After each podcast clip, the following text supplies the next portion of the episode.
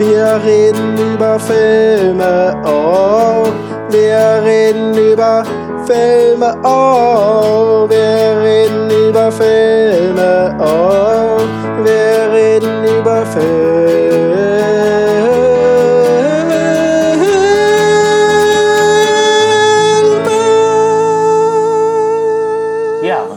und herzlich willkommen zu einer wunderbaren neuen Ausgabe von Wir reden über Filme. Stanislav ist immer noch im Urlaub, deswegen habe ich einen weiteren wunderbaren Spezialgast hier, nämlich Daniel Gramsch, der eigentlich beim Bahnhofskino dabei ist. Hallo Daniel.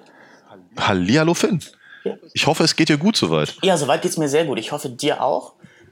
Naja, Wir sind ich werde vermutlich ein bisschen husten und röcheln zwischendurch, aber das, äh, ja, das kommt so halt mit der Rorschach-Maske, die ich dann immer Oh, trage. clever, clever. Damit hast du, also es geht um Watchmen heute. Für die Leute, die unsere Titel schon gar nicht mehr lesen, sondern einfach wissen, hm, neue Folge Virus, da muss man einfach ungesehen draufklicken. ähm, Ich hoffe doch. ja, wer, wer macht das nicht? Also ich, ich höre Podcasts nur so und äh, dann ist man nur was.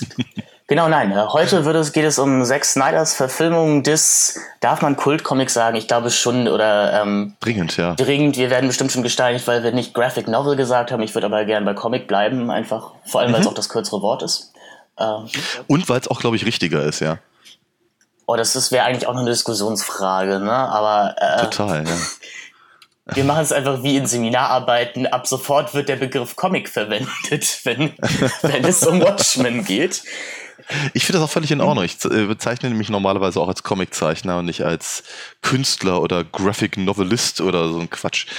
Nein, nein, das sind Comics, reicht schon. Großartig, ja, genau. Alles andere steht dann in der Fußnote in den, in den äh, Beschreibungen. Äh, genau, ja, die 2009er Verfilmung des Comics Watchmen von Zack Snyder. Und du bist ja, wenn man das soweit sagen darf, auf jeden Fall ein kleiner, großer Comic-Experte. Immerhin hast du mit Alina Fox deine eigene, wirklich großartige Comicreihe, die macht mir sehr viel Spaß. Und du hast ja auch Ja, mal Dankeschön. eine Magisterarbeit geschrieben über Watchmen. Richtig.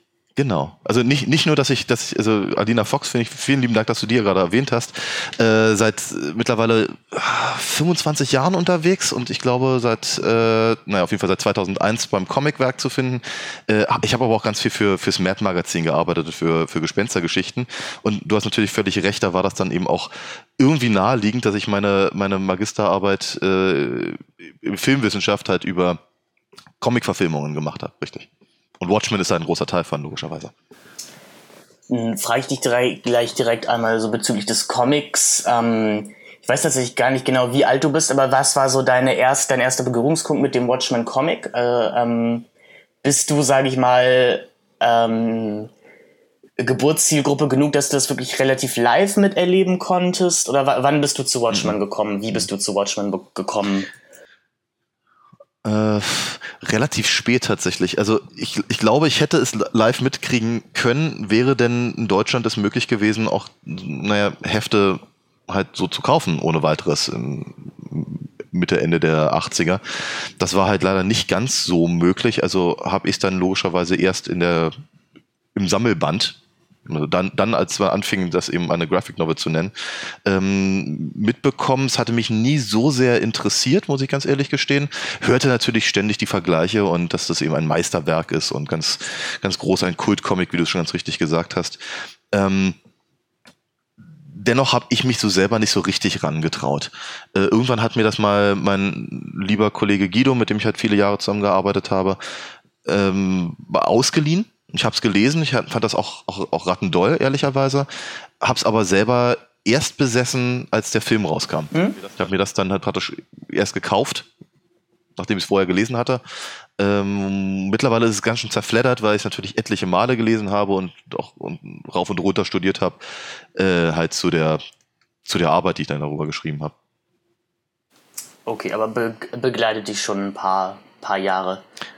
Dringend, ja, natürlich, weil es ist, es ist, es ist, es ist natürlich ein wichtiges Werk. Ähm, Alan Moore ist eben ja einer der großen gefeierten Autoren, ähm, gerade auch zu einer Zeit, als Autoren für Comics vielleicht gar nicht mal so interessant waren, zumindest nicht im Vergleich zu der Leistung des ganzen Verlages. Die große Marvel- und DC-Debatte äh, zog sich ja recht lange hin und genau genommen immer noch, wenn man an die ganzen verschiedenen Filme momentan denkt. Äh, aber die Zeichner wurden halt Ende der 80er, Anfang der 90er immer interessanter.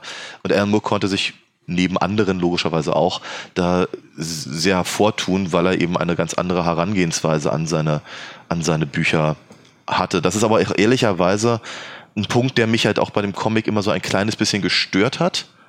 Und jetzt beim wiederholten Lesen, ich habe ja, ich habe mich auch ein bisschen vorbereitet heute, äh, habe ich eben auch wieder festgestellt, dass dass bei, bei, bei aller Literarität und, und einem aller großartigen Leistungen ähm, finde ich es eben aber auch erstaunlich, ein erstaunlich geschwätziges Buch. Mhm. Und ähm, ich habe so, mir tut, mir tut einfach so der arme Dave Gibbons leid, der auch gerne, gerne immer an, an zweiter, dritter oder gar keiner Stelle genannt wird, der Zeichner des ganzen Bandes, weil der ist, er ist ein sehr, sehr guter Zeichner und er hat, äh, ganz abgesehen davon, dass das eben vielleicht zeitbedingt geschuldet, ähm, hat er einen sehr undynamischen Inker, also jemand, der die Tusche macht, der ganz, ganz viel von dem, von der Dynamik hat und die rausgenommen hat, die er da reingebracht hat. Und ich habe einfach so das Gefühl, er ist irgendwie verdammt, die im Prinzip nur so die ausführende Hand von, von Moore zu sein äh, das, das störte mich jetzt beim, beim wiederholten Lesen. Dennoch ist es natürlich schon so, dass sie auch gemeinsam, also im Tandem, sehr genau ausloten, was ein Comic kann, wie ein Comic erzählt, was die Comic-Geschichte hergibt an Figuren und an äh, Herangehensweisen der Verlage. Und das ist, glaube ich, der, der, aus meiner Sicht zumindest der wesentliche Teil, warum Watchmen eigentlich so eingeschlagen hat damals. Es mögen mittlerweile andere Punkte dazugekommen sein, aber damals, glaube ich, war es wirklich so, dass die Begeisterung halt vor allem daher kam, dass sich Comicleser halt zum ersten Mal richtig verstanden gefühlt haben. Vom ihrer, von ihrem hm. eigenen Lieblingsmedium. Ich finde das sehr großartig. Also ich bin auf sehr unspektakuläre Art und Weise zu Watchmen gekommen, nämlich einfach, dass ich diesen Film sehen wollte und meine Eltern mir in ihrer Erziehung immer mitgegeben haben, man müsse immer erst das Buch gelesen haben, bevor man eben den Film schaut. Ja. Und ja. ich bekam dann eben raus, okay, Watchmen basiert nicht nur auf Comics, sondern wirklich auf einem essentiellen Comic.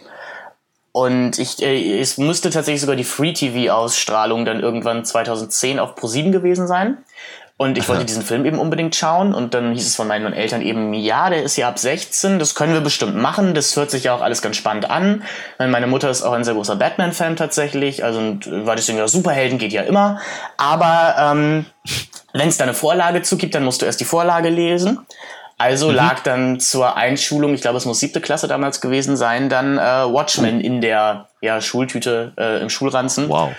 Äh, genau, äh, neben Kick-Ass tatsächlich. Ähm, auch so auch, ausgerechnet. Äh, ja. Ausgerechnet. Oh, oh, ja, nee, Mark Miller möchte gerne Alan Moore sein, aber das funktioniert leider nicht so. Ich sag tatsächlich mal äh, äh zwei, zwei sage ich mal, Comics, denn vorher kannte ich das Medium Comic jetzt nur durch äh, Snoopy und irgendwie das lustige Taschenbuch oder sowas, die mich äh, rechtschaffend verstört haben. Also Kick-Ass oder Watchmen auf andere Art und Weise.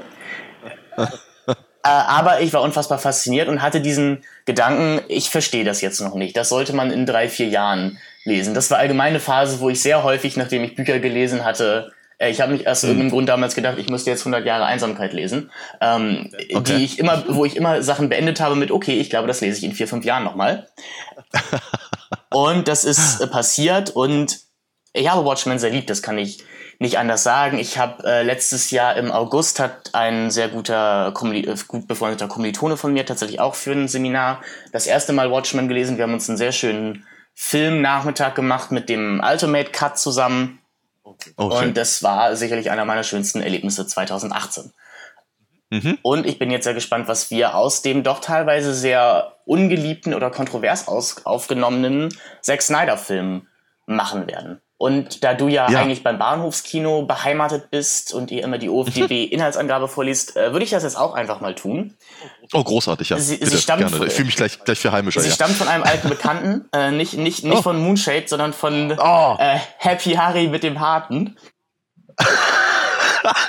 ich erinnere mich dunkel. Vielen Dank. Ja, und zwar am äh, 4.3.2009 schrieb äh, Happy Harry mit dem Harten die, U wird dir nichts mehr. Das wird okay, Leute.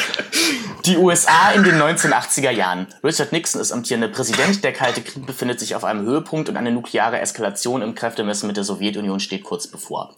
Zu dieser Zeit wird Edward Blake, gespielt von Jeffrey Dean Morgan, genannter Comedian, von einem Unbekannten ermordet.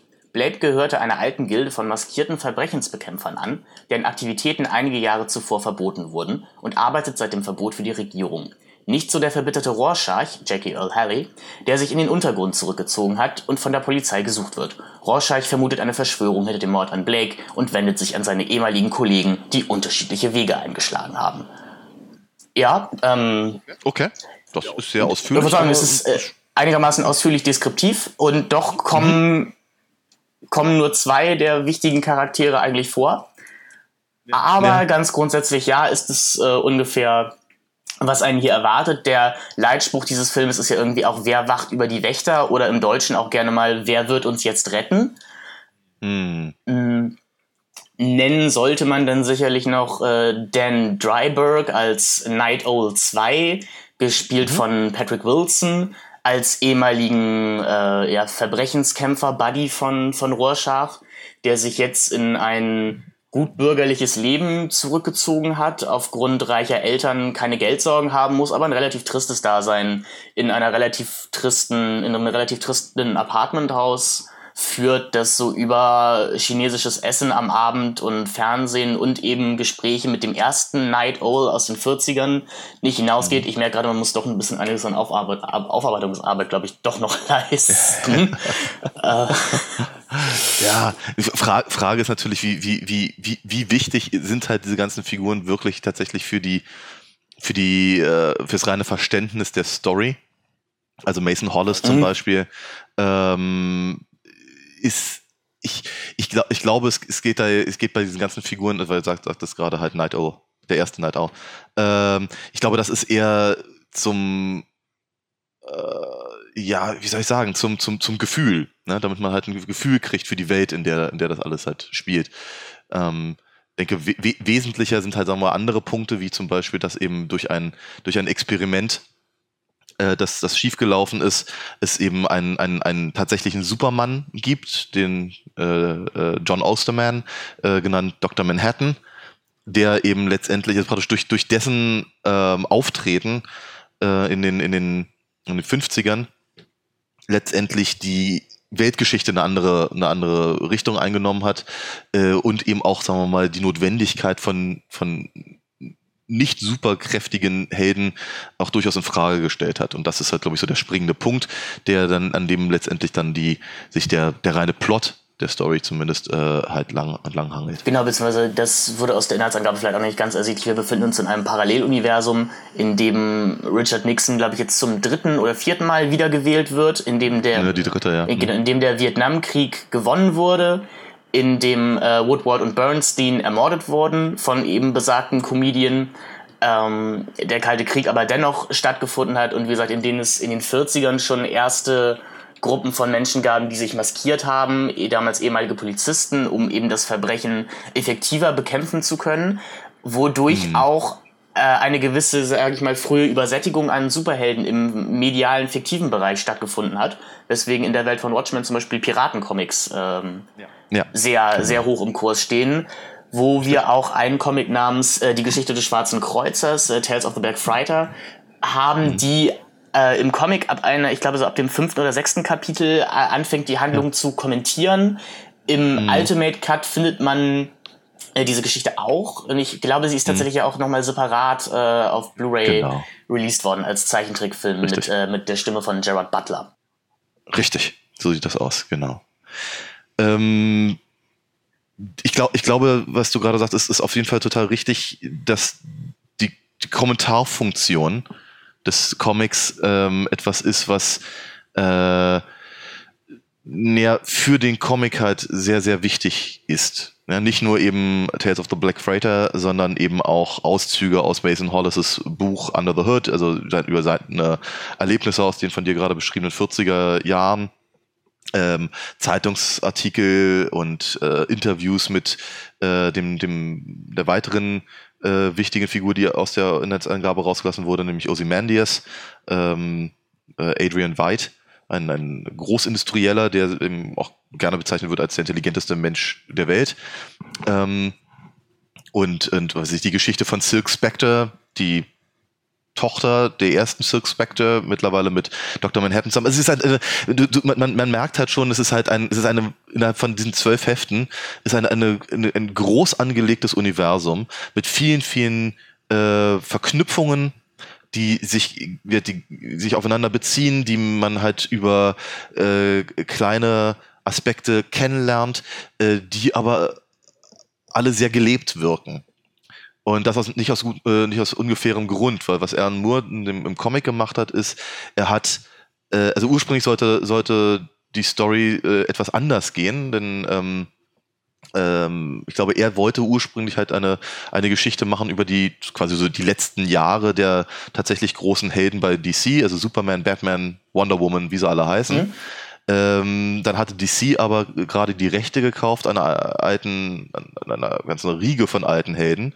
Ähm, und hab, haben praktisch gesagt, oh, mach doch was mit denen, die wollen wir, die wollen wir praktisch wieder zurückbringen und äh, in das DC-Universum integrieren. Und dann hat kam er halt mit Watchmen um die Ecke äh, mit diesen Figuren. DC hat aber gesagt, äh, nee, also so, so dann lieber denn doch nicht.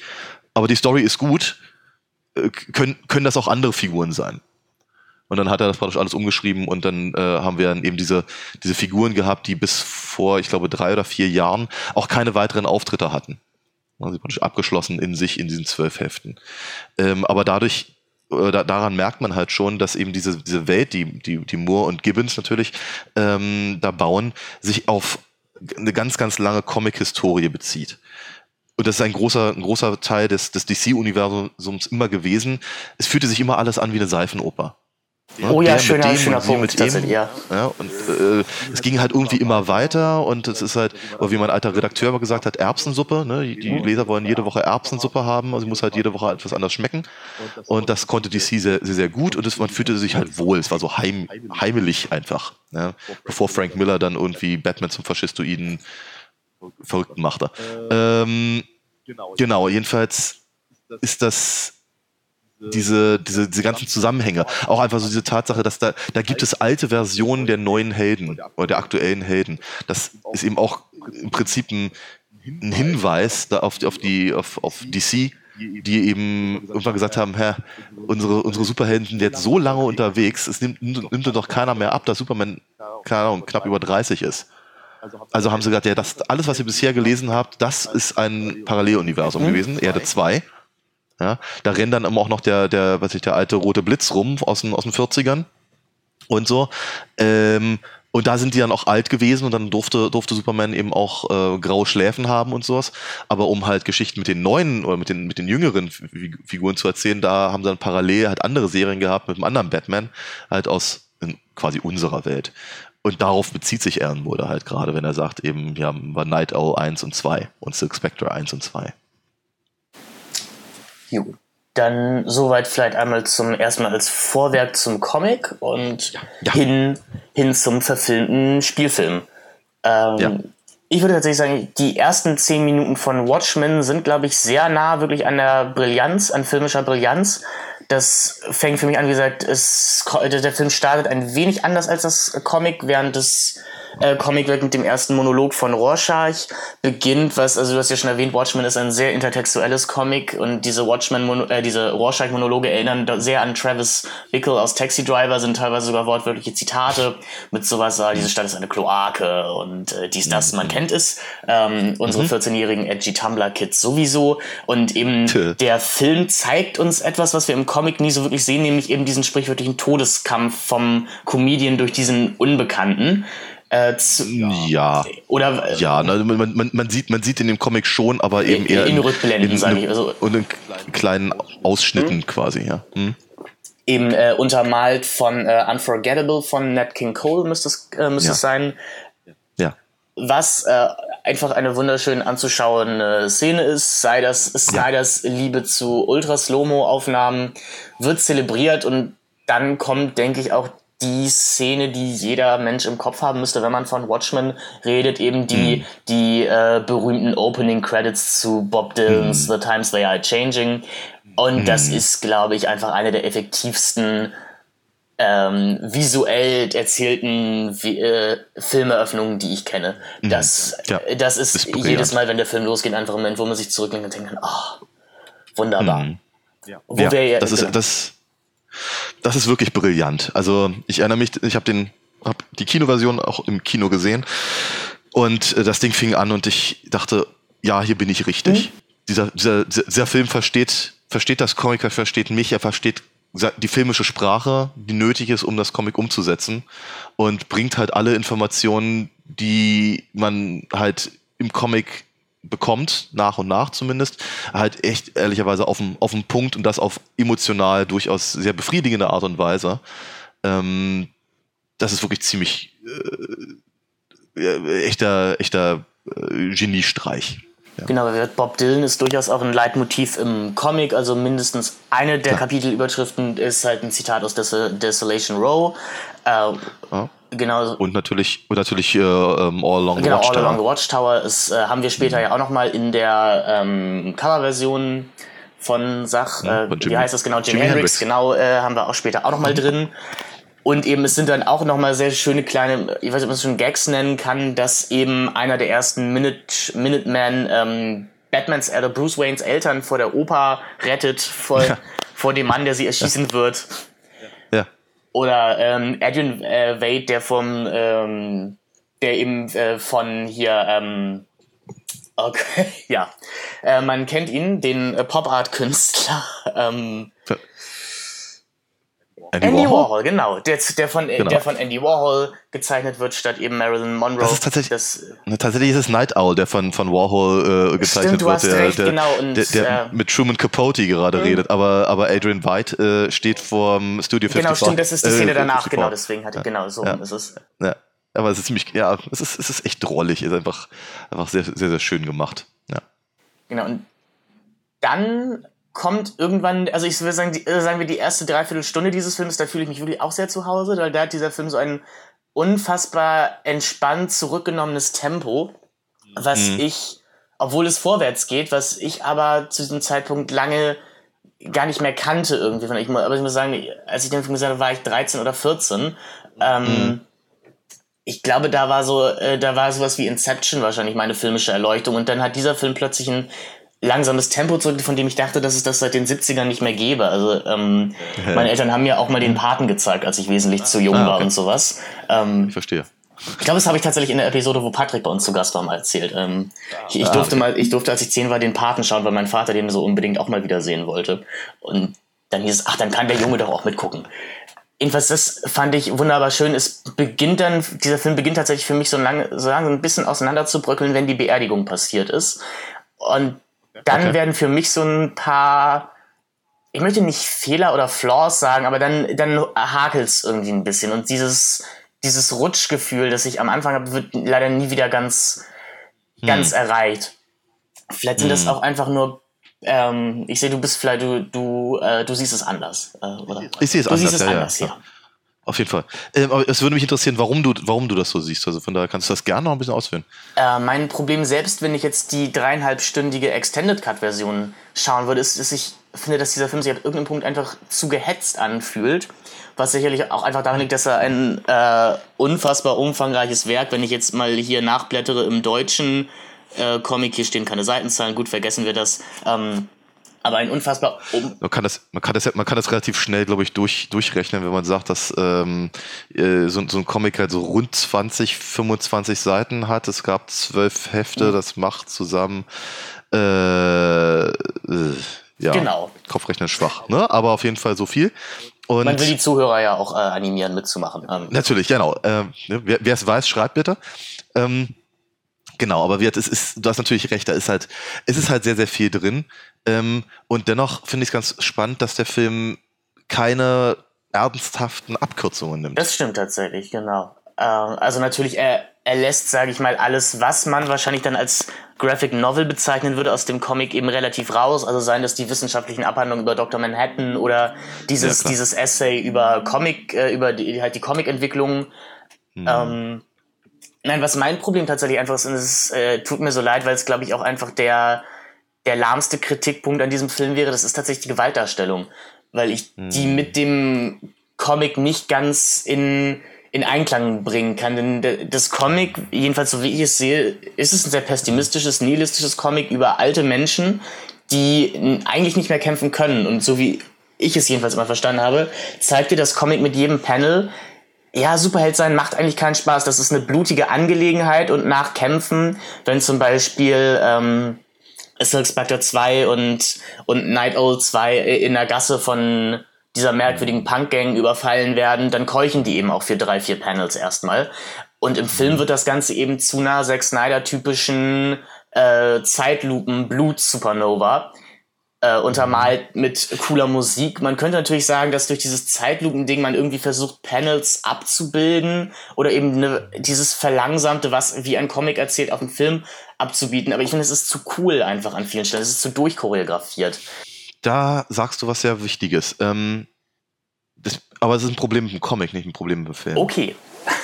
Ähm, nee, ernsthaft. Es ist, ähm, dieses, dieses Argument, dass das, dass diese, dass das eben alles zu, zu actionlastig oder zu, äh, zu, zu durchchoreografiert ist, das war, das war ein sehr frühes Argument. Ne? Das mhm. ist nichts, nichts wirklich Neues. Ähm, und ich sehe das halt überhaupt gar nicht so. Also, also zu keiner Sekunde habe ich das irgendwann mal so gesehen. Ähm, tatsächlich ist es, habe ich eher das Gefühl, ähm, Zack Snyder gibt sich sehr viel Mühe, das umzusetzen, was er im Comic sieht. Und die Zeichnungen zeigen sehr, sehr deutlich, welche Bewegungen die Figuren machen. Ähm und dann sind die Bewegungen, die die Figuren im Film machen, ziemlich genau die gleichen. Das heißt also, dadurch, wie du das miteinander verbindest, ist jetzt, liegt jetzt ehrlicherweise bei dir als, als Rezipient. Ähm was sie im Comic gemacht haben, und das ist eine interessante Sache, sie haben äh, Dave Gibbons sucht sich nicht unbedingt den actionreichsten Moment einer Bewegung aus. Das ist ein ganz wesentlicher Punkt. Ähm, wenn du eine Bewegung zeichnest, mhm. dann hast du, hast du mehrere Phasen, in denen du einfach Entscheidungen triffst. Ja, also was ich kann auch, Batman haut jemanden. Also kannst du sagen, okay, du zeigst jetzt, wie Batman ausholt, oder du zeigst, wie sein, sein, sein, seine Faust das Kind vom Joker trifft, oder du zeigst, wie die Faust praktisch das Kinn getroffen hat und an ihm vorbeifliegt und äh, äh, der Joker nach hinten stolpert oder so. Und dazwischen hast du dann auch noch, keine Ahnung, eine Million andere Möglichkeiten, die du, die du rein theoretisch zeichnen könntest. Und alle sind, haben einen, einen, einen unterschiedlichen Grad an, ähm, an, an, an Dynamik und eben einfach an Entscheidungen, welchen, welcher, welches ist der perfekte Moment für die Szene, in der das da halt ähm, dargestellt werden muss und natürlich auch, ehrlicherweise, wie man Comics am besten verkauft. So, und Dave Gibbons hat, hat in diesem Comic das unnachahmliche Talent, immer genau den Moment zu nehmen, der am undynamischsten aussieht.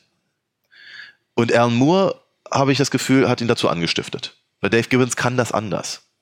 Und ich glaube, Alan Moore hat, da, hat tatsächlich, so wie du ganz richtig gesagt hast, er hat da irgendein, äh, irgendeine Theorie, ja, und, ein, und, ein, und ein Hinweis, den er da verfolgt, weil wenn man sich mal wie vor Vendetta anguckt, also das Buch mhm. meine ich, da sind alle Action-Szenen raus. Komplett raus. Also im Prinzip, also weißt du, das, das, das kann man natürlich mal machen. Man kann natürlich sagen, wie ich habe hier einen philosophischen Ansatz, der sagt, ich nehme alle, alle Action aus einem Action-Comic raus. Kann ich machen, klar. Aber wenn ich das jedes Mal mache, wird's langweilig. Und das einzige Mal, dass das wirklich funktioniert hat, war bei Watchmen. Aber einfach nur deswegen, weil er halt diesen philosophischen Ansatz mit den, mit den, wie du ganz richtig gesagt hast, mit den alten Menschen drin hat. Ähm, das heißt also, diese, die, die, die Dynamik ist tatsächlich in den Szenen drin. Das ist halt die Frage, wie sehr möchte man sie sehen? Und Zack Snyder weiß, wie er seinen Film verkaufen kann. Also hat er praktisch die Sachen genommen, die halt besonders dynamisch sind. Im Gegensatz zu Dave Gibbons. Auf jeden Fall ein spannender Punkt. Danke für den, für den Einwurf. Gerne. Allerdings, was man allerdings wirklich sagen muss, die Filmhelden sind deutlich sexier, deutlich attraktiver Klar. als eben unsere Comic-Versionen. Wenn wir Silk Spectre einfach nur nehmen, also äh, nicht ja nicht unbedingt, weil Silk Spectre in den Comics tatsächlich mit äh, mit einem mit einem Ausschnitt bis zum Bauchnabel rumrennt und ein kurzes ja, Röckchen anhat. Ja, klar. Aber jetzt sag ich mal, wenn wir jetzt einfach nur die die den Menschen, also den Charakter Silk Spectre nehmen, dann sag ich ja. mal verwendet äh, sagen Dave Gibbons oder Alan Moore, wie auch immer die Übereinkunft da gefunden ist, ja doch viel Zeit dazu, auch eben sowas wie Falten zu zeigen oder eben uns einfach zu zeigen, das ist keine junge Frau mehr. Und Oh ja, ne, das sehe ich aber anders.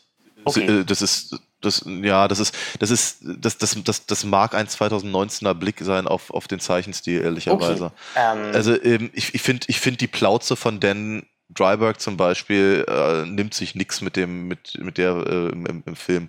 Also da nee, nee, also ich äh, ha- habe, ich habe nicht den Eindruck, dass sich da, dass sie sich jetzt auf zeichnerischer Ebene viel Mühe geben, die Leute wirklich alt aussehen zu lassen. okay, dann war das tatsächlich einfach immer nur mein, mein Blick da drauf. Ähm, Der ist legitim, natürlich, total. Deswegen hätte ich nämlich immer gesagt, ist eine Malen Eckermann oder Malin Eckermann, ich glaube Schweden ist die, ist die gute, ist die gute Dame.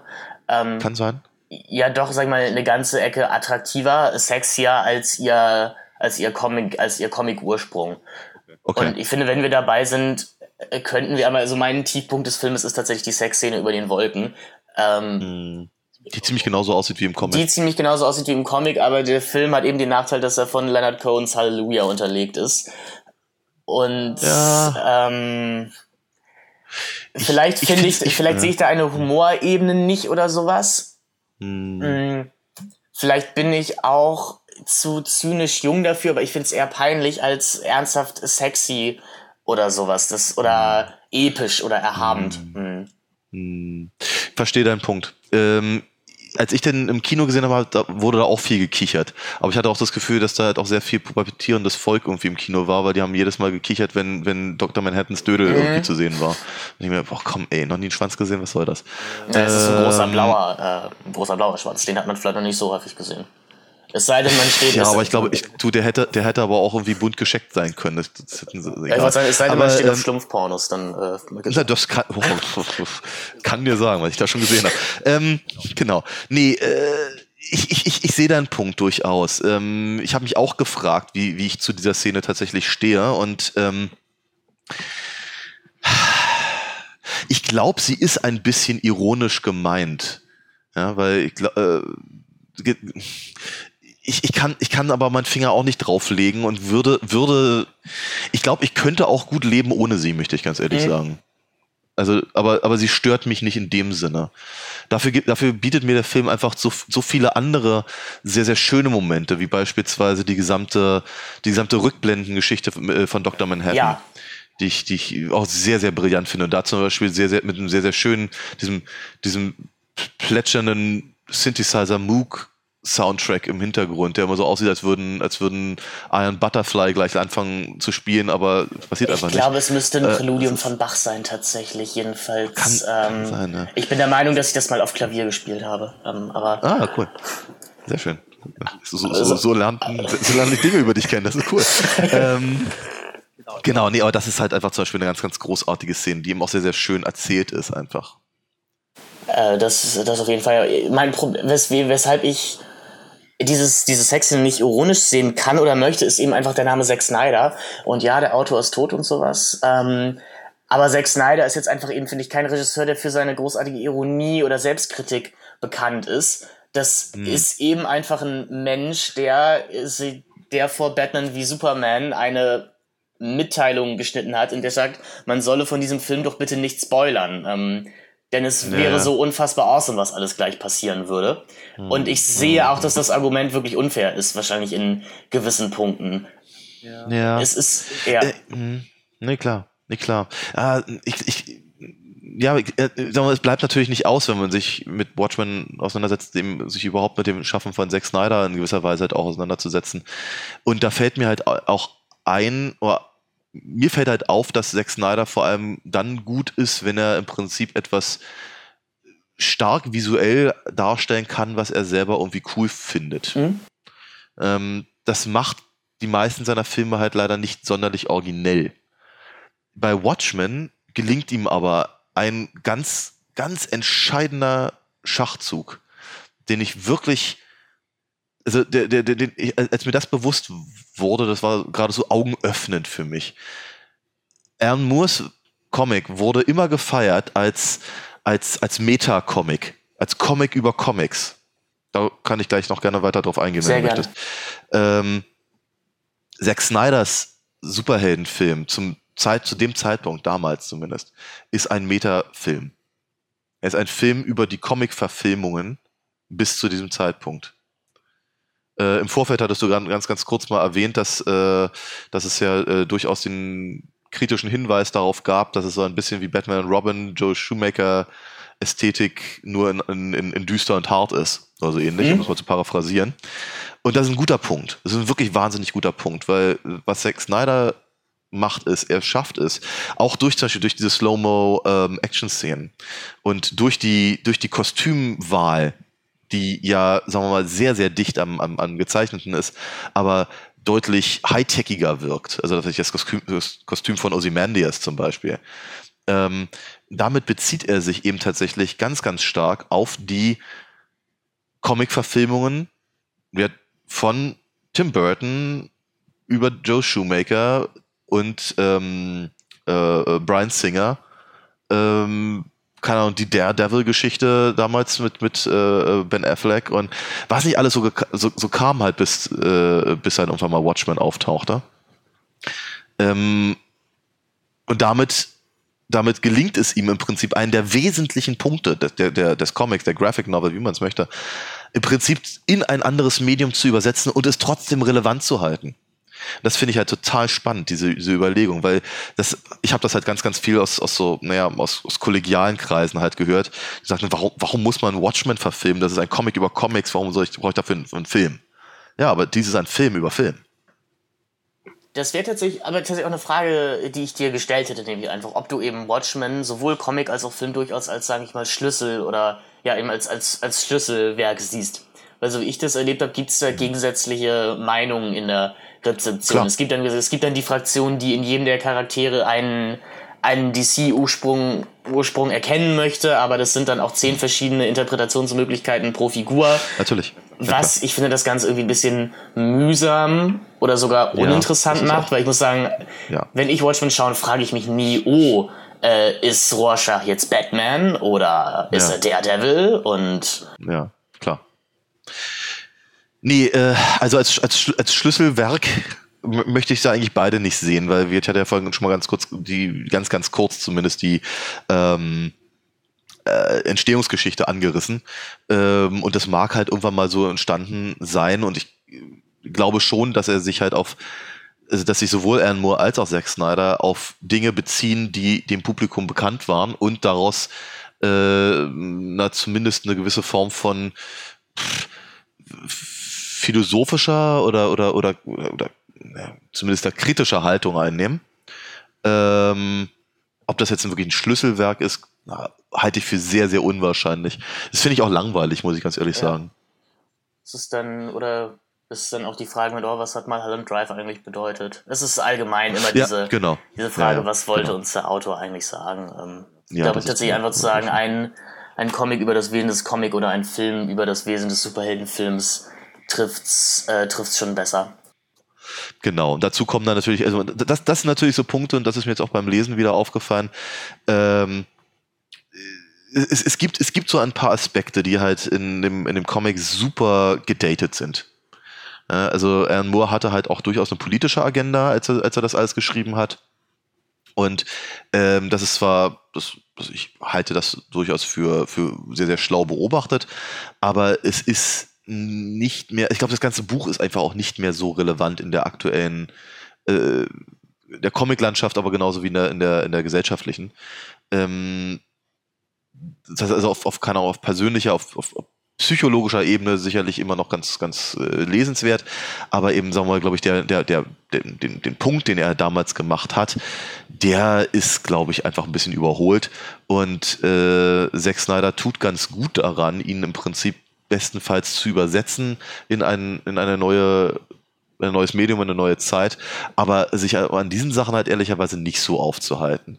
Äh, es gibt ja wirklich ganze Passagen, die dann eben, was ich so die, die, die, äh, keine Ahnung, was ich eben zeig, zeigen, wie Nixon dann halt irgendwie in Mount Rushmore da in, in seinen, seinen Panic Room irgendwie gefahren wird und, äh, und so eine Sachen. Das, das, teilweise ist das dann auch im Ultimate Cut wieder drin aber bitte, äh, oder was ich eben, die, die Dinge, die sich gut lesen, die einfach auch, auch, auch schön gemacht sind, aber die vielleicht nicht ganz so so wichtig mehr sind, äh, die, die, die Fragestellungen, die sich der, mit denen der, der Psychologe, der mit, mit Rorschach im, im, im Gefängnis spricht, äh, mit denen, mit denen er sich halt beschäftigt und so eine Sachen.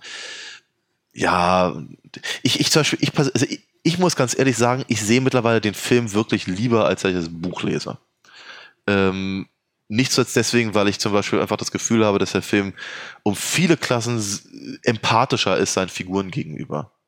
Ob das jetzt eben Dr. Manhattan ist zum Beispiel, äh, oder ob das Ozymandias ist.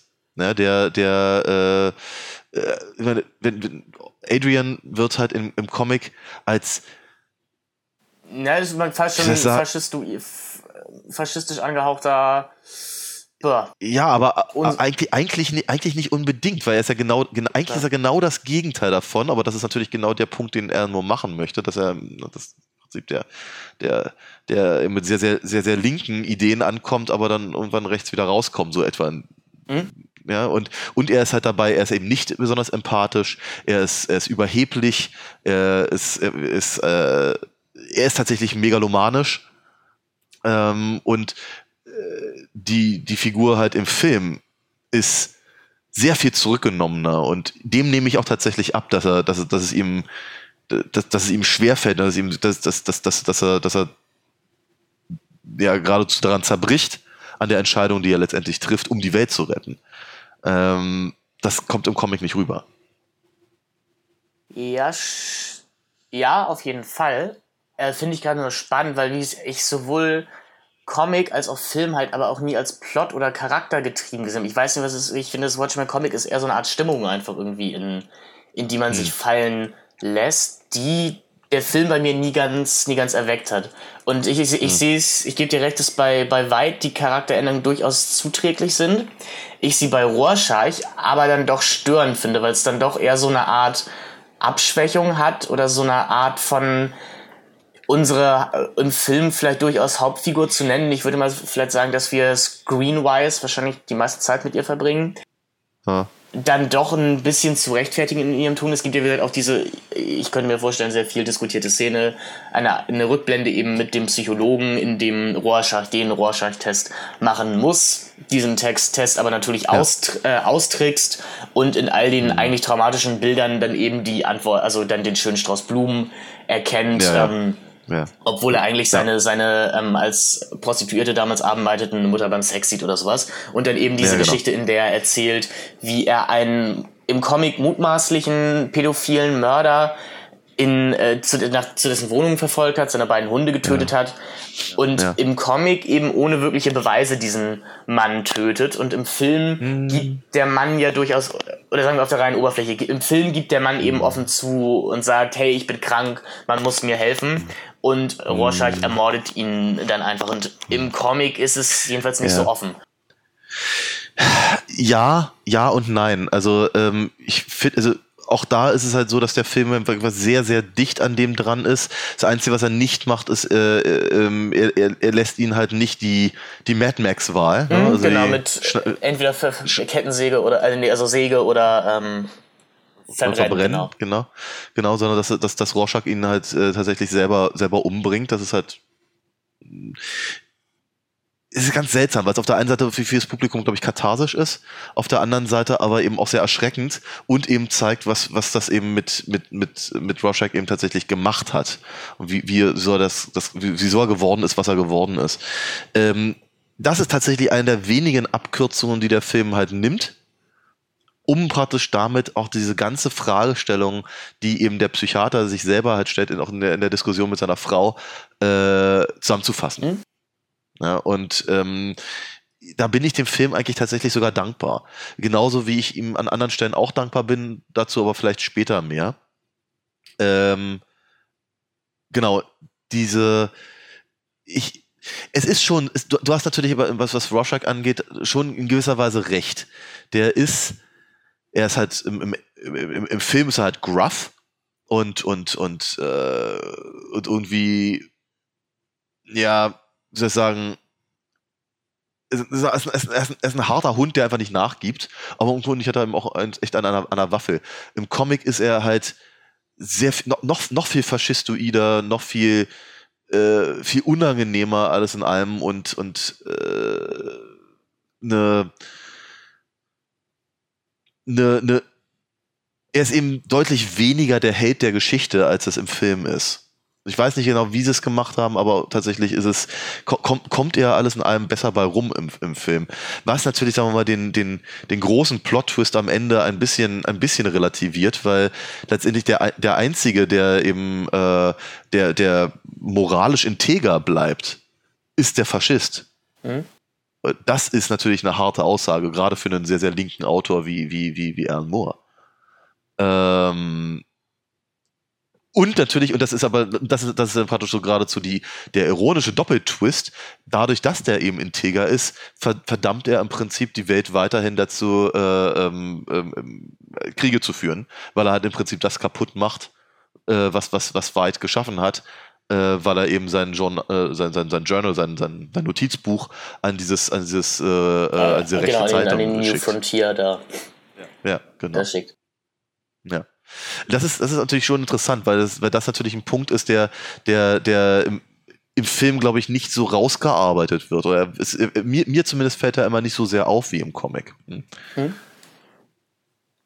Du meintest eben gerade, es gibt sonst noch andere Punkte, wo du nicht so glücklich bist über, über äh, Abkürzungen. Äh, was wäre das zum Beispiel noch so in der äh, nee, ganz ah, im nee, Gegenteil. Da, da, da bin ich da, es war genau andersrum, ne? Ja, genau. Genau, genau, genau. Also das, das, wo, also wo, wofür ich halt irgendwie Zack Snyder auf ewig dankbar sein werde, ist, ähm, dass der große, die, die, die große Krake weg ist. Ja, gut.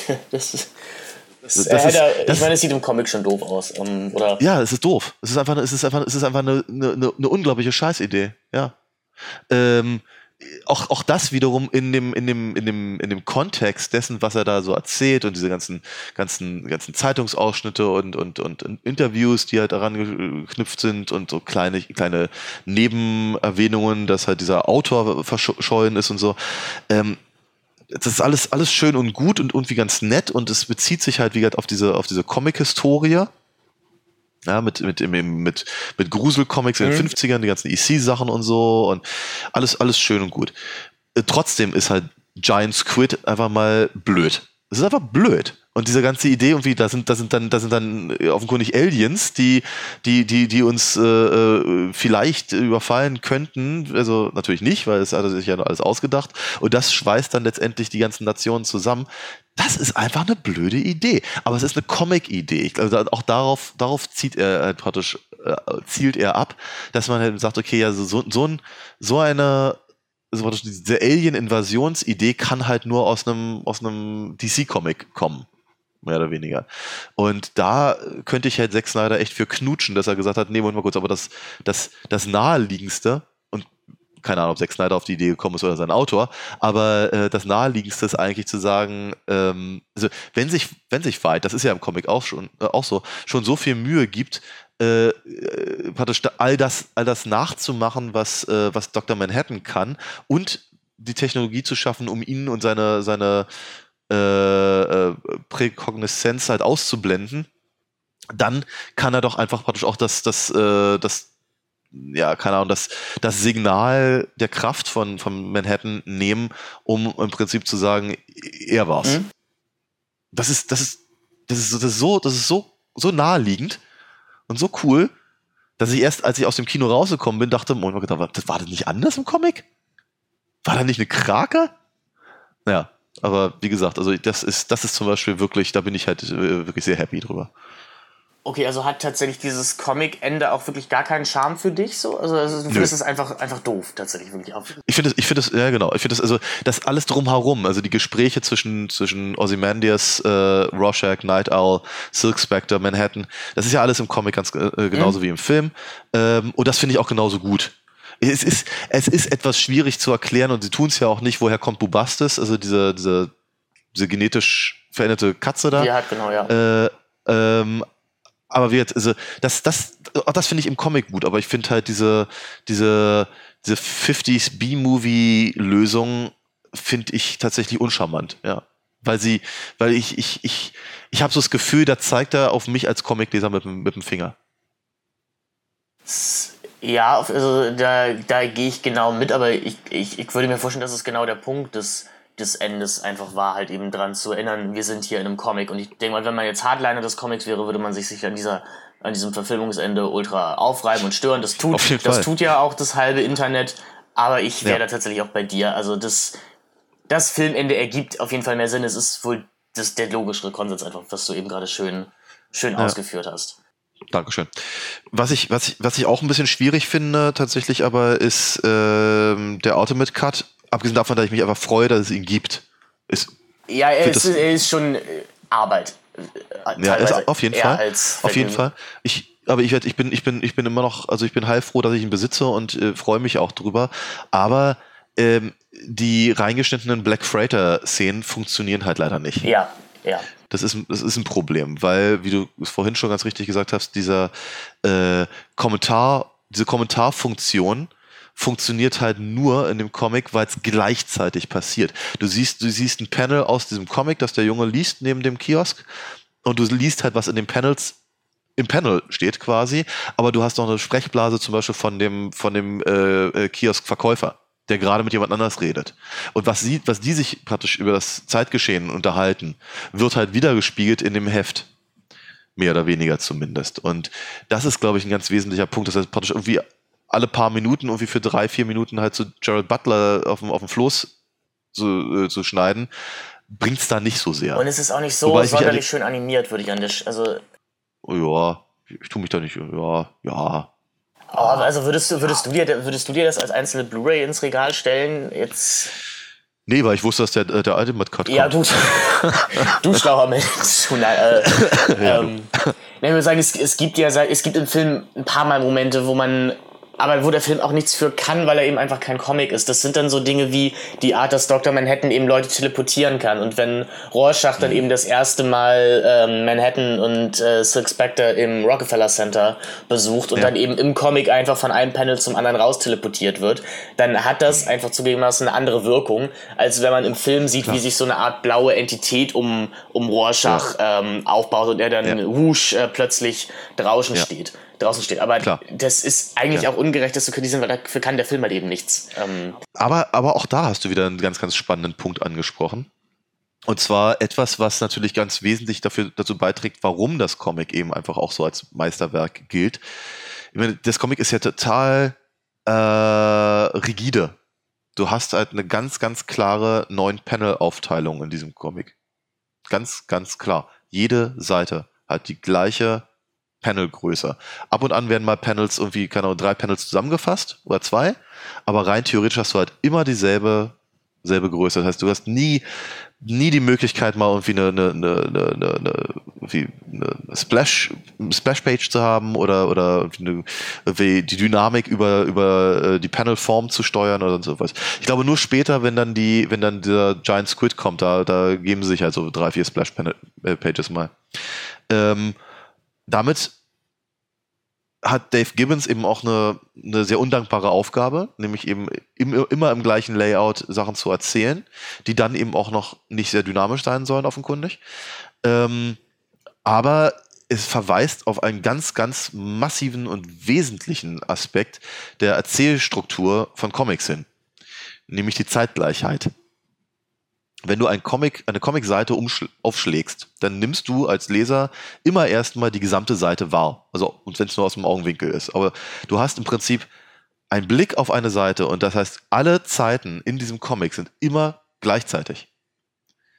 Und wenn du dann von Panel zu Panel gehst, du kannst da, also wir, wir, wir lesen in unserem Breitengrad normalerweise von links nach rechts. Das heißt, du gehst halt von oben nach unten und von links nach rechts und halt siehst halt Panel für Panel und gleichzeitig nimmst du aber die anderen Panels ja wahr. Das heißt also, wenn du auf dem Mittelpanel bist, dann siehst du praktisch die Vergangenheit gleichzeitig aus dem Augenwinkel. Und du siehst die Zukunft auch aus dem, aus dem Augenwinkel. Das heißt, Zukunft und, und, und äh, äh, Präsenz und, und äh, Vergangenheit sind mehr oder weniger zeitgleich im Comic. Du kannst aber natürlich auch in dem Comic hin und her hopsen, wie du willst, weil du bist der Leser, du kannst entscheiden, ob du jetzt erstmal das erste Bild, dann das neunte anguckst und dann das fünfte und dann das, das siebte. Das heißt, du kannst eben auch in der Zeit hin und her hopsen. Und das ist etwas, was Dr. Manhattan kann. Dr. Manhattan hat also praktisch eine Wahrnehmung wie ein Comicleser. Das ist etwas, was im Comic auch ganz, ganz, ganz ausführlich genutzt wird, dadurch, dass halt immer wieder die gleichen Bilder gezeigt werden. Dass wenn eben Dr. Manhattan praktisch über seine, seine eigene Historie nachdenkt, die Geschichte halt hin und her springt. Scott McCloud hat damals in seinem äh, wundervollen Standardwerk Understanding Comics, auf Deutsch mit dem etwas hässlichen Titel Comics richtig lesen betitelt. Bekloppt, aber das mhm. ist Deutschland. So, jedenfalls, äh, Understanding Comics hat er eben auch mal gesagt, tatsächlich ist es möglich, in einem Comic zwei Panels nebeneinander zu haben, in denen die Zeit zwischen den beiden Punkten zwei Sekunden ist oder zwei Millionen Jahre. Rein theoretisch ist das so. Kannst du das halt so machen. Du kannst halt, was ich, und da, dadurch, äh, also, er hat halt ein Beispiel, was ich ja sieht, also auf dem einen Bild ist ein Dinosaurier, auf dem anderen Bild ist ein Ölturm, Ölbauturm, so ein Dings. Ne? Ähm, und das, das menschliche Hirn verbindet diese beiden Bilder und erzählt, also baut daraus praktisch die Geschichte. Und die Zeit zwischen diesen beiden Bildern, die die Geschichte bauen, kann alles sein, was du als, als, als Autor oder du als Zeichner gerne möchtest. Und dann kommen wir halt zu dieser Zeitgleichheit in der Wahrnehmung dieser ganzen Bilder halt äh, äh über, über diesen Punkt. Ähm, das ist natürlich ehrlicherweise ein Luxus, den der Film nicht hat. Du kannst natürlich den Film vor- und zurückspulen, rein theoretisch zumindest. Nicht im Kino, aber auf Blu-ray sicherlich. Ähm, oder DVD oder VS.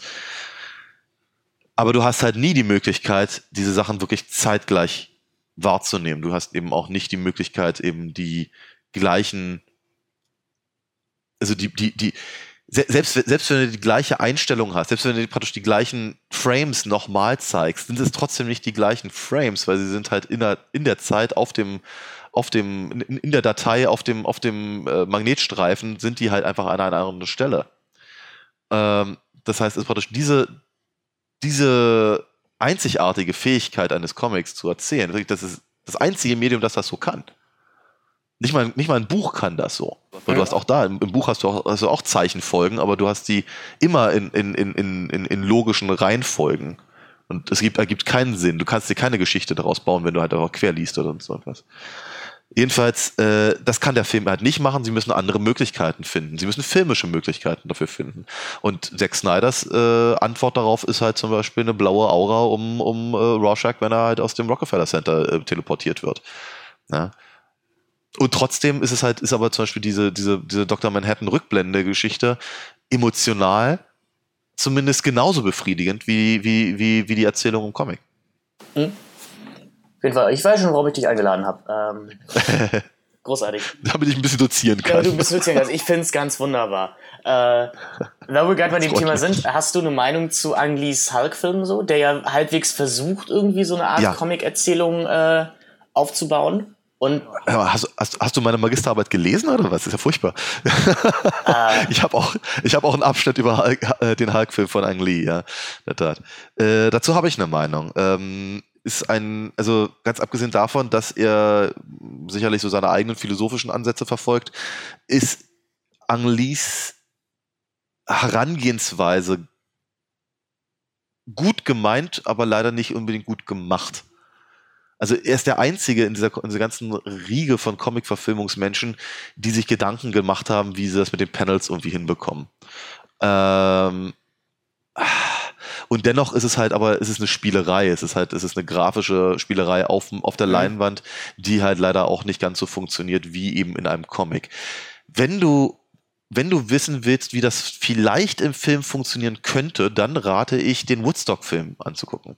Äh, auch den von Angli, den Tag, äh, heißt er, nee. oder den. Nee, den, die, die, die, Doku ah, okay, die Dokumentation die, die von, äh, vom, von dem Festival, mhm. genau. Also da hast du dann eben, was ich eben, das ja, da hast du Splitscreens. Mhm. Und da hast du irgendwie, dann siehst du halt, was ich kann, The Who oder so auf der, auf der Bühne. Und dann hast du irgendwie rechts oben hast du irgendwelche Hippies, die halt irgendwie rumtanzen und unten hast du irgendwelche Hippies, die gerade, was weiß ich, machen. Ja, Joint kreisen lassen oder so. Ähm, und du hast halt das Gefühl, das passiert alles gleichzeitig. Und du hast halt die Möglichkeit, als Zuschauer alles mehr oder weniger parallel zu sehen, was halt mehr oder weniger auch parallel passiert. Ob das so ist oder nicht, keine Ahnung, aber auf jeden Fall ist das, ist das, ist das näher an der, an der äh, Erzählstruktur eines Comics als, als das, was Ang Lee versucht hat. Wobei ich halt aber sagen muss, ähm, Hut ab für den Versuch. weil es der Einzige, der das bisher versucht hat. Nicht mal hier Sin City, der versucht halt äh, die, die, die Optik von Frank Millers äh, äh, Buch halt irgendwie hinzubekommen und das gelingt ihm ja sogar. Äh, hat irgendwie auch nur eine Sekunde Zeit damit verschwendet, darüber nachzudenken, äh, wie halt ein Comic erzählt.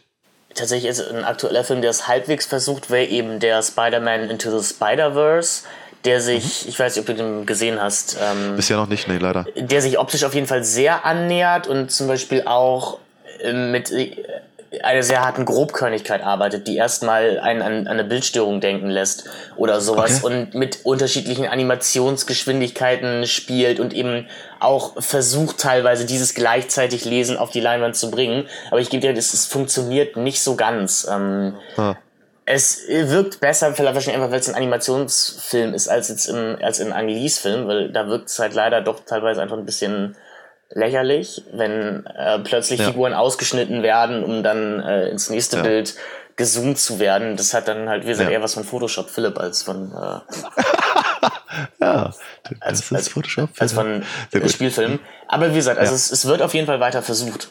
Aber es sind halt mhm. halt auch zwei verschiedene Medien und ähm, Auf jeden Fall. Ich finde es ich, ich find's dann immer so gemein, also wenn jetzt, jetzt Watchmen zurückkommen, dass wenn man jetzt mal die Letterbox-Seite aufschlägt, hier dann alles immer gleich ist, ja, das ist ein Beweis dafür, dass man Comics nicht in Film übertragen sollte. Ist okay. Ja, ich sehe es mal ganz genauso, ja. Also ganz, ganz genau, also ganz, ich sehe es genau andersrum. Ich finde, ich finde, ich finde tatsächlich Watchmen ist, ist äh, äh, die, der, der, der, der, der Geniestreich ein, ein, eines, ein, ein, ein, ein Metacomic zu einem Metafilm zu machen. Mhm. Auf jeden Fall, es ist einfach, es sind eben auch, wie gesagt, einfach zwei auf dem Papier vielleicht ähnliche Medien. Man könnte einen Comic sicherlich einfach nur als reines Storyboard sehen und wenn man Watchmen jetzt schaut, dann hat man das teilweise wie das Gefühl, dass man einfach den Watchmen Comic als reines Storyboard genommen hat. Also ich ja. kenne äh, ich, ich kenne leider nur den ersten Sin City Band, deswegen kann ich nicht sagen, wie nah man da dran ist. Aber ich glaube, das ist wirklich wahrscheinlich das nächste wie eine Adoption irgendeines Werkes ein Werk ja. auf einer rein bildlichen Ebene kommen könnte. Auf jeden Fall, Frank Miller hat, hat lange Zeit, äh, der, der hat ja verschiedene Filmprojekte gemacht, was ich, hat ja, was ich an den, am zweiten und dritten äh, Robocop mitgearbeitet und sowas. Ähm, und er hat, hat sich. Und er hat The Spirit gemacht. Oft, Oh, darüber reden wir doch bitte nicht. Ähm, Achso, der existiert nicht? Okay. Äh. Nein, nein, nein, nein, so etwas gibt so es. Wie Highland, so Aber wie ganz ehrlich, 2, oder, ähm, ja, so in etwa, ja. Okay. Äh, wobei, ehrlicherweise mittlerweile würde ich hoffen, dass Frank Miller nicht existieren würde, aber äh, genau, auf jeden Fall hat sich aber sehr, sehr lange, sehr verbal stark gemacht dafür, dass man im Prinzip Comics doch bitte als Storyboard nutzen soll. Naja, mit Robert Rodriguez hat das gemeinsam gemacht, also von mhm. daher hat er, glaube ich, nichts, worüber sich beschweren muss. Ja, und äh, Sin City ist ja wenigstens nett, nett, nett anzugucken. Ja, der, der erste geht ja. Ah, der zweite, ah, egal, der zweite macht, finde ich, auch noch Spaß. Also, ähm. Aber ich habe den auch, ich habe mich damals ans Kino geschlichen, deswegen habe ich den sehr im. das sind immer die besten. Habe ich, hab ich ihn ja. sehr im Herzen. Ähm, deswegen ist das für mich einer der besten Filme aller Zeiten. so, siehst du, so geht's mir mit Nightmare on Elm Street 5. nee, habe ich nie gesehen. Ähm, ah, nichts verpasst. Okay, nicht, ja. Ähm, was könnte man auf. Watchmen. Watchmen, genau. ja. Genau. Ähm, die Darstellerie, was, mhm. haben, wir da einen, haben wir da einen Kommentar zu? Ich würde tatsächlich sagen, alles durchweg ähm, gut besetzt, routiniert ja. gespielt, mit keinen, finde ich jetzt aber großen Ausreißern nach oben oder unten. Das ist eigentlich alles ganz durchschnittlich. Also ich glaube, am meisten in Erinnerung dürfte Jackie Earl Healy bleiben als Rorschach, weil der Film ihm eben auch die meiste Bühne einräumt ja. und er diese wunderbare Röchel-Krächze-Stimme hat. Ja. Mhm. Ich finde, ich, also ich, äh, jetzt im Vorfeld des Podcasts habe ich mir den Ultimate Cut eben nochmal noch mal angeguckt und zumindest am, am Anfang habe ich mich einfach wahnsinnig gefreut, wie unglaublich gut die alle besetzt sind, weil ich das Gefühl habe, sie sehen halt wirklich aus mhm. wie die Comicfiguren. Also aber wirklich bis ins kleinste Detail, in, inklusive eben, was ich selbst selbst eben hier dem dem dem Kioskbesitzer äh, und dem Jungen, also beide Bernard genannt, äh, und dem und dem und dem Psychiater und äh, genau oder, oder Big Figure und, oder sowas. Ähm, genau. Ja, Big, Fig Big Figure sieht tatsächlich im Comic etwas anders aus. Da, da, da sieht, der sieht eher aus wie äh, wie Egon Olsen. ja?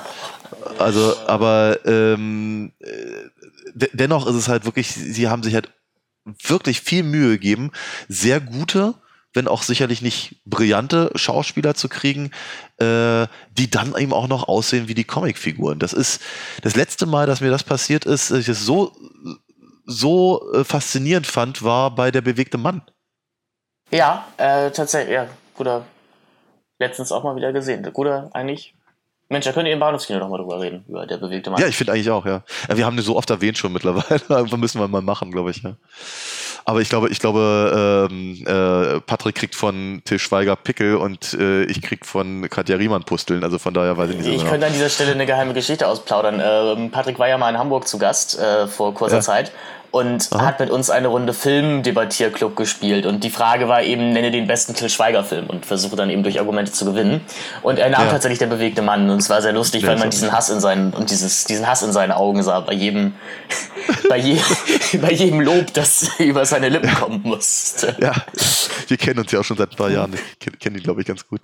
Ja, es ist schon schwierig. Nee, aber wenn ich Watchmen für eins wirklich dankbar bin, er hat mich auf eine Reihe wirklich cooler Schauspieler gebracht. Denn mhm. ich sag mal, Jackie Earl Haley war mir vor dem Film kein Begriff und ich glaube, dann habe ich mich sehr gefreut, ihn zum Beispiel in Little Children wiederzusehen oder in oh. Shutter Island.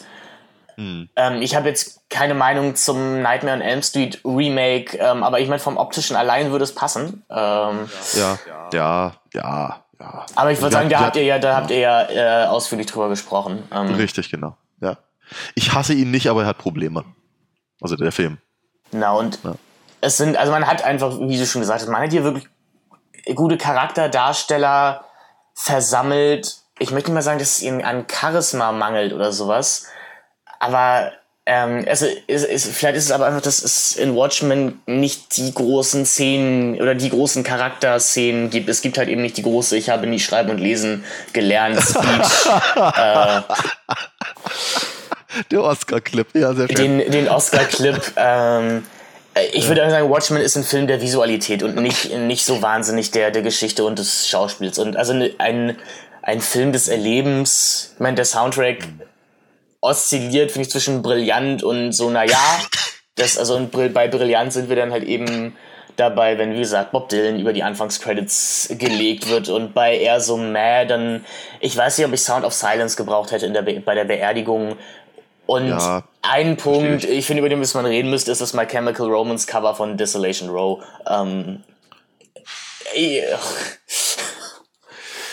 ah, zu dem Zeitpunkt stört es mich dann nicht mehr in dem Film, muss ich ganz ehrlich sagen. Aber ja, ich brauche, ja. Okay, ja. mein Punkt ist, äh, äh ich, ähm, bei 99 Luftballons hat das Kino gelacht, also von daher ist es. Ich finde das sehr äh, cool. Ich muss wirklich sagen, ich mag, ja, ich mag diese ja. 99 Luftballon-Szene.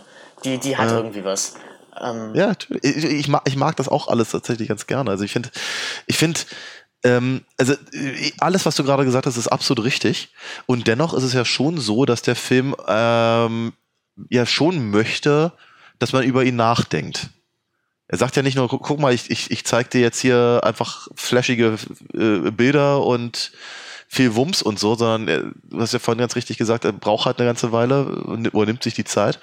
Und ähm, er, er, er, macht ja durchaus verschiedene äh, zwischenmenschliche, philosophische, gesellschaftspolitische Punkte auf. Und er möchte schon ganz gerne, dass man die eben auch als solche wahrnimmt. Und da, damit verlangt er einem, einem Kinopublikum, dass das nicht gewohnt ist, gerade nicht im Superheldenfilm jener Tage, äh, eine ganze Menge ab. Das stimmt. Also ich weiß, dass ähm, ich den Film abbrechen musste beim ersten Mal, wie gesagt, beim Fernsehen schauen, weil es meinen Eltern zu. Ich glaube, sie waren dann sehr geschockt, weil sie dachten, oh Gott, was haben wir dem Jungen da zu lesen gegeben? Ähm, ja. Dann ähm, musste ich ihn heimlich fertig schauen. Aber es stimmt schon, es ist, ähm, es ist kein Film fürs erste Date und es ist sicherlich auch kein Film für eine coole Action-Abendrunde. Ja. Ähm, was der Trailer ja. so ein bisschen vermuten lässt. Äh, okay. Also jedenfalls der Trailer, den ich kannte. Ich habe keine Ahnung, ob ich den Trailer jemals gesehen habe. Äh, ich, ja. ich, ich, hatte ja nichts damals. Also ich hatte nur diesen Trailer, der ähm, und ich wollte diesen Film unbedingt sehen, wusste, oh, nächstes Wochenende läuft er auf ProSieben und du darfst ihn nicht schauen. Ähm, ah, also muss das, okay. muss das eben der Trailer auf YouTube sein, mehr, mehrmals. Und ich verstehe. der vermittelt dir doch eher ein Action-Feuerwerk und ist sehr, wie gesagt, auf diese Frage, wer tötet unsere Helden und wer wird uns jetzt retten, ähm, Ja, okay. vermittelt. Und, Ah, ich verstehe. Ja. aber Herrgott, irgendwie muss man, irgendwie muss man es ja verkaufen. So. Also Hm. Ja, sind, oh, ja, das ist aber echt schwierig, ja. Ich meine, es ist natürlich schon so, dass sowohl der Film als auch das Buch ähm, einem das als, als, als MacGuffin im Prinzip verkauft. Ja, oder praktisch darüber eben andere Sachen versucht zu erörtern. Ähm, und das zie- zieht sich ja praktisch bis zur Schlussszene durch. Es, als, als ob eben praktisch das der wirklich interessante Mhm. Punkt sei. Aber ähm, natürlich ist es nicht so vordergründig und auch das, auch das, das, das tumben, tumbeste Popcorn-Publikum äh, stellt das sehr schnell fest, dass es darum gar nicht geht. ich würde sagen, äh, äh, ich- das könnte man ja so gesehen in der ersten Minute schon merken, in der äh, unfassbar viel Zeit darauf verwendet wird, dass der Comedian eben durch die Fernsehprogramme zappt, was, was ein, äh, ja, was er spielt, was in einem Batman wie Superman oder jetzt in Justice League nicht vorkommen würde. Und- Vermutlich nicht, nein. Aber was natürlich, was ich natürlich auch interessant finde, ist eben, also du hattest ja schon Nat King Cole ähm, ähm, erwähnt mit Unforgettable, äh, dass der, der Film hat auch eine gewisse Nostalgie. Mhm. Im- Gerade gerade auf der Soundtrack-Ebene, aber auch eben mit den, mit den, mit den, mit den Bildern, die er so einfängt. Äh, es ist halt, es ist halt, es ist so, es ist so seltsam, weil der Film soll ja 85 spielen, genauso wie das Comic. Sagen, aber es wirkt Aber eher es so nach 70er, ne? Also es, oder es, es, es wirkt so ja. nach Taxi Driver, nach, nach, oder so diesem Maniac New Ja. York. Ähm, Ja, richtig. Und, und dann hast du aber gerade in den Kostümen von, von Night Owl und Ozymandias hast du dann eigentlich eher so eine so, so was 90er-artiges. ich würde sagen, du hast ja sogar die Nippel, äh, die, die, die, die Infamous Shoemaker. Nippel, Nippel ja, dabei. Bad Nippel, ja, genau. ist richtig. Und ähm, das ist schon, das ist, aber äh, ja, es ist, es ist ein, es ist ein erstaunlich rückwärtsgewandter Stoff letztendlich. Ja. Ähm, Aber ja, wie gesagt, nochmal doppelt gebrochen durch die gesagt, ultra slow-mo, ultra brutale Inszenierung. Dann das, stimmt. Ja. das macht es schon spannend und dieser konstante Regen, der dann doch, Hm. also ja, sieben irgendwas hat, also auch eher sowas 90er-Style. Ja. Ich, ich, ich könnte es nie so ganz festmachen, aber äh, an diesem Film und deswegen glaube ich, werde ich ihn nie so ganz richtig super duper toll finden. Er ist mir einfach ein bisschen zu düster, zu edgy an vielen Punkten und ich teilweise einfach das ich mich, ich, ich weiß nicht, ich frage mich nicht, wer soll hier gerade angesprochen werden, aber ich, Hm. es ist, aber das ist dann auch so eine Sache, dass eben My Chemical Romance im Soundtrack sind und ich, ich bin mit, also ich, ich, äh, ich kann's also, mit 13 war das auch meine Lieblingsband so und ich, ähm, weiß, was ich mit, also mit 13 war Donnie Darko mein Lieblingsfilm und, ähm, Ich verstehe. und sowas und das ist so ein Aspekt, den ich in diesem Film irgendwie unbewusst auch sehe und ich, ich Ja. sehe einfach so eine Art, dass man sich als dieser als dieser edgy Teen in diesen Film sehr gut reinprojizieren kann und dass der Film Hm. wie alle Snyder-Filme dem auch sehr in die Karten spielt und ich mir teilweise denke, vielleicht Ja. wäre weniger hier doch ein bisschen besser gewesen und dann gibt es einfach auch Momente, ich mir denke, ja gut, aber das machst du jetzt einfach auch nur, damit die Comic-Fans in die Hände klatschen können. Also muss ich den Smiley wirklich ähm, 80 mal, 80 mal sehen. Das fängt ja schon am Anfang an, dass es diesen Zoom in der Anfangsszene auf den Smiley gibt. Nur damit du einmal sagen kannst, oh ja, da ist der Watchman Smiley und gleich wird das Blue da drauf kommen. ähm, Und, den, und, den, und dennoch ist es natürlich so, dass auch genau diese Zooms auf, die, auf den Smiley äh, ja allesamt im Comic sind. ja, ich weiß aber nicht, warum es mich im Comic nicht so nicht so stört wie im Film. Äh, Weil weil weil's, weil's im Film vermutlich ein Zoom ist. und Genau, weil weil's du im Comic- Im, im Comic hast du halt neun Panels Mhm. und hast halt, eine, hast halt das Gefühl, da sind halt, da sind halt neun, neun Panels, in denen im Prinzip so eine Art Zoom nachgemacht wird und trotzdem hast du eine andere Lesart und daneben dann halt den, den, den, den Text, den du von, von Rorschach liest und so. Es ist, es ist vermutlich eine etwas andere Nummer.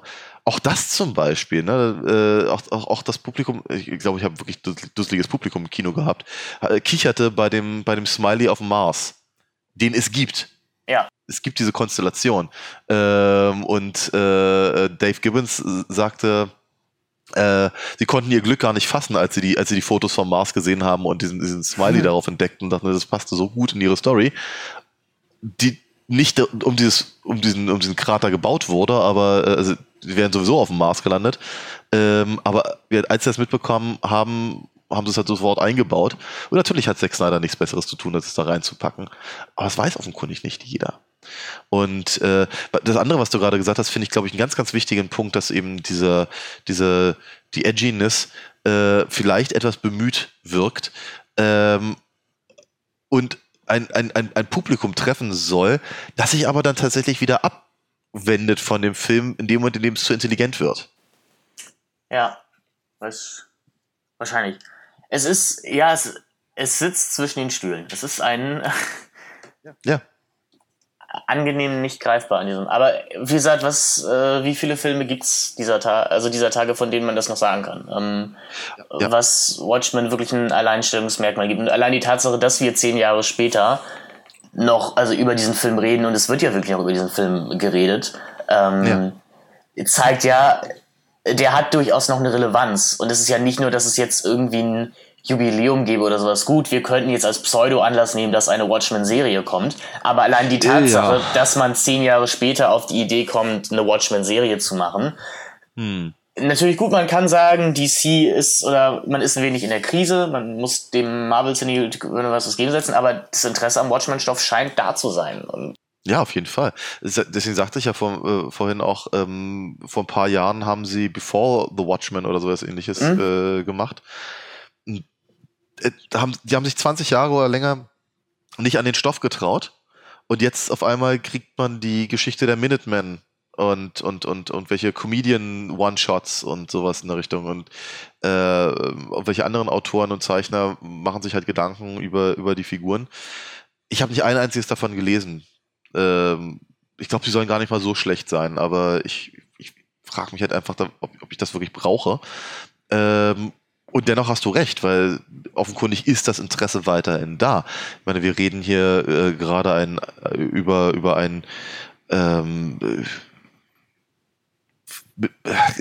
es dauert nicht mehr lange und dann ist, es, ist das Comic 40 Jahre alt. Ja? So lange hin ist es nicht mehr hin. Und ähm, der Film ist eben jetzt auch schon einige Zeit äh, aus, dem, aus dem Kinos raus. Das ist halt bald Zehnjähriges, ne? Also deswegen. Ja, ja. Und das ist, ja, und, und trotzdem hat das halt eine, ja, was, was, ich weiß nicht, ob es eine Relevanz hat, aber es hat auf jeden Fall irgendwie was Faszinierendes. Ich, also meine persönliche Meinung zu dem Film, ich glaube, das kam heute Abend auch, glaube ich, ganz gut raus, ist, ich, ich, ich liebe den wenigstens Gutes. Ich kann ihn allerdings nicht besonders häufig sehen. Was vielleicht auch ein bisschen daran liegt, dass ich ihn innerhalb von einer Woche viermal in der Langfassung gesehen habe, als ich meine Arbeit damals geschrieben habe. Ähm, aber äh, ja, ich, ich, ich, bin, ich bin einfach wahnsinnig dankbar dafür, dass es diesen Film gibt oder dass es ihn gibt, wie es ihn gibt.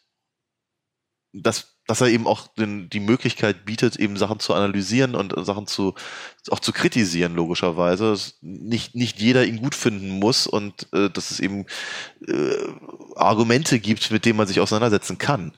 Ne, wenn das Ding, wenn das, das perfekt wäre, dann wäre es ja langweilig. Deswegen muss ich sagen, dass ich äh, bei Watchmen tatsächlich wahrscheinlich irgendwo genau in der Mitte ankommen würde. Ich finde sehr großartige Aspekte da drin, aber mhm. eben dann auch Dinge, die mich wieder rausreißen und weswegen ich diesen Film ein wenig für unbewertbar halte. Aber gerade deswegen finde ich ihn so spannend und wie gesagt, dieses, äh, dieser, dieses Ultimate Cut Film schauen von einem halben Jahr war unglaublich bereichernd, gerade wie gesagt mit einer Person, die das Ding zehn Sekunden bevor ich in der Tür stand zu Ende gelesen hat. Und ja. das macht auch wirklich Spaß. Ich wollte nur, also, ähm, ich hätte, glaube ich, aber trotzdem gerne oder vielleicht fast schon lieber die Terry Gilliam-Version gesehen.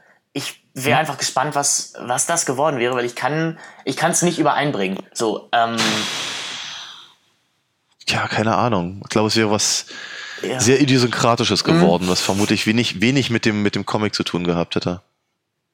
Ja, sagen wir also wenn ich, wenn es eine Wunschwelt gäbe, ich glaube, ich, dann würde ich mir tatsächlich wünschen, den Terry Gilliam, die Terry Gilliam Version mal, mal sehen zu können.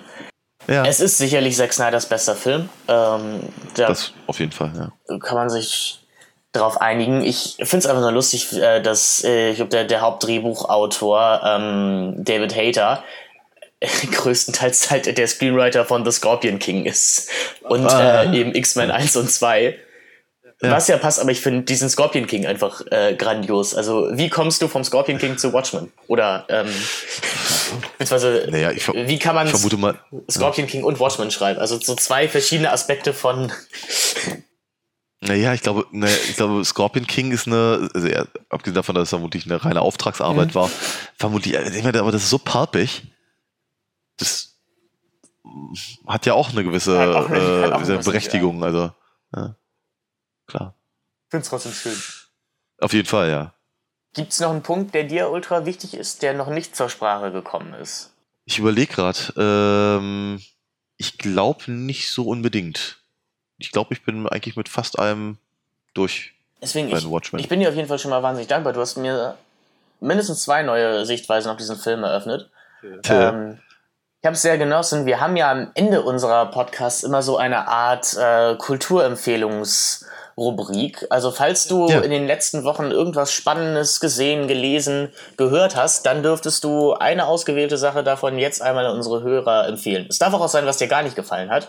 Ähm, Wir Okay. nehmen alles. Ähm, Okay, egal aus welchem Medium. genau, egal aus welchem Medium. Einfach was, was du gerade Ja, für berichtenswert haltest. Ah, bin ich ja, bin ich ja, da bin ich ja total originell. Ich, äh, ich äh, nehme was aus dem Comic-Bereich. Ähm, ich, lese gerade eine ganze Menge ähm, äh, Cerebus. Ähm, Cerebus ist eine, eine, ein Independent-Comic gewesen, das irgendwas in den in 70ern, Anfang 80ern angefangen hat und 300 Hefte lang lief. Von einem demselben Zeichner gemacht und der war auch gleichzeitig Autor. Ähm, das war halt ein, ein, ein, ein Mammutwerk, in dem er irgendwie über alles und nichts geschrieben hat und äh, seine Figur ursprünglich mal anfing als, also es ist ein kleines Erdferkel, Cerebus ist ein Erdferkel, das aber ehrlicherweise sich benimmt wie Conan der Barbar. Äh, und darüber gab es dann verschiedene äh, Parodien, verschiedene andere Comichelden. Äh, hat er eben auch politische Äußerungen drin gehabt, hat sich viel, viel Gedanken gemacht, teilweise auch sehr unangenehme und, und sehr unpopuläre. Ähm, aber diese, diese 300 Hefte waren ähm, also se- se- sehr, sehr wichtig fürs, für Self-Publishing und für die, äh, die Comic-Welt an sich. Äh, und das endete vor, na, ich glaube, mittlerweile 13 Jahren oder sowas. Ich glaube, 2006 oder sowas gab es das letzte Heft. Und seitdem hat man von dem nichts mehr gehört. Und jetzt ist er, ist er wieder aus der Vers Versenkung äh, herausgekommen mit Cerebus in Hell. Äh, seine Figur ist am Ende der 300 Hefte gestorben. Und jetzt ist er offenkundig in der Hölle. Problem ist, Dave Sim, so heißt der Autor und Zeichner, kann mittlerweile nicht mehr zeichnen. Er hat unten Hand, ein Handproblem. Was er macht, ist, er nimmt äh, ein paar Bilder aus, aus, aus alten Comics von seiner Figur Cerebus und äh, stellt sie vor äh, Gustav Dorés äh, Stichen zu äh, Dantes Inferno. So, das heißt also, Cerebus agiert halt permanent mit diesen, mit immer den gleichen Bildern und äh, er packt halt die Sprechblasen drauf. Funktioniert Und das? das ist ultra, das ist ultra komisch. Äh, Das ist, glaube ich, 20 Jahre her, dass Dave Sim lustig war. Und ähm, das ist rein zeichnerisch oder, oder rein, rein, rein optisch natürlich nicht so wahnsinnig interessant, weil du hast halt ehrlicherweise immer das Gleiche. Oder zumindest sehr, sehr, sehr, sehr geringe Varianzen. Ähm, der Text ist halt sehr gut. Und ich glaube, ich war schon lange nicht mehr von etwas so angetan, im, im, im, gerade im amerikanischen, kanadischen Comic-Bereich, wie diese Serie. Die ist echt, äh, äh, sie, sie, ist- sie ist, kann, man mal reingucken. Ist auf jeden Fall wirklich, wirklich sehr, sehr, sehr, sehr witzig. Okay, cool. Endlich mal ein Comic äh, empfohlen. In, in, Ja, unserer- gerne. Obwohl ich glaube, ich habe über Ghost World geredet. Ähm, ja. Ja, was auch okay. Das ist. könnte Ja, auch sein, ja.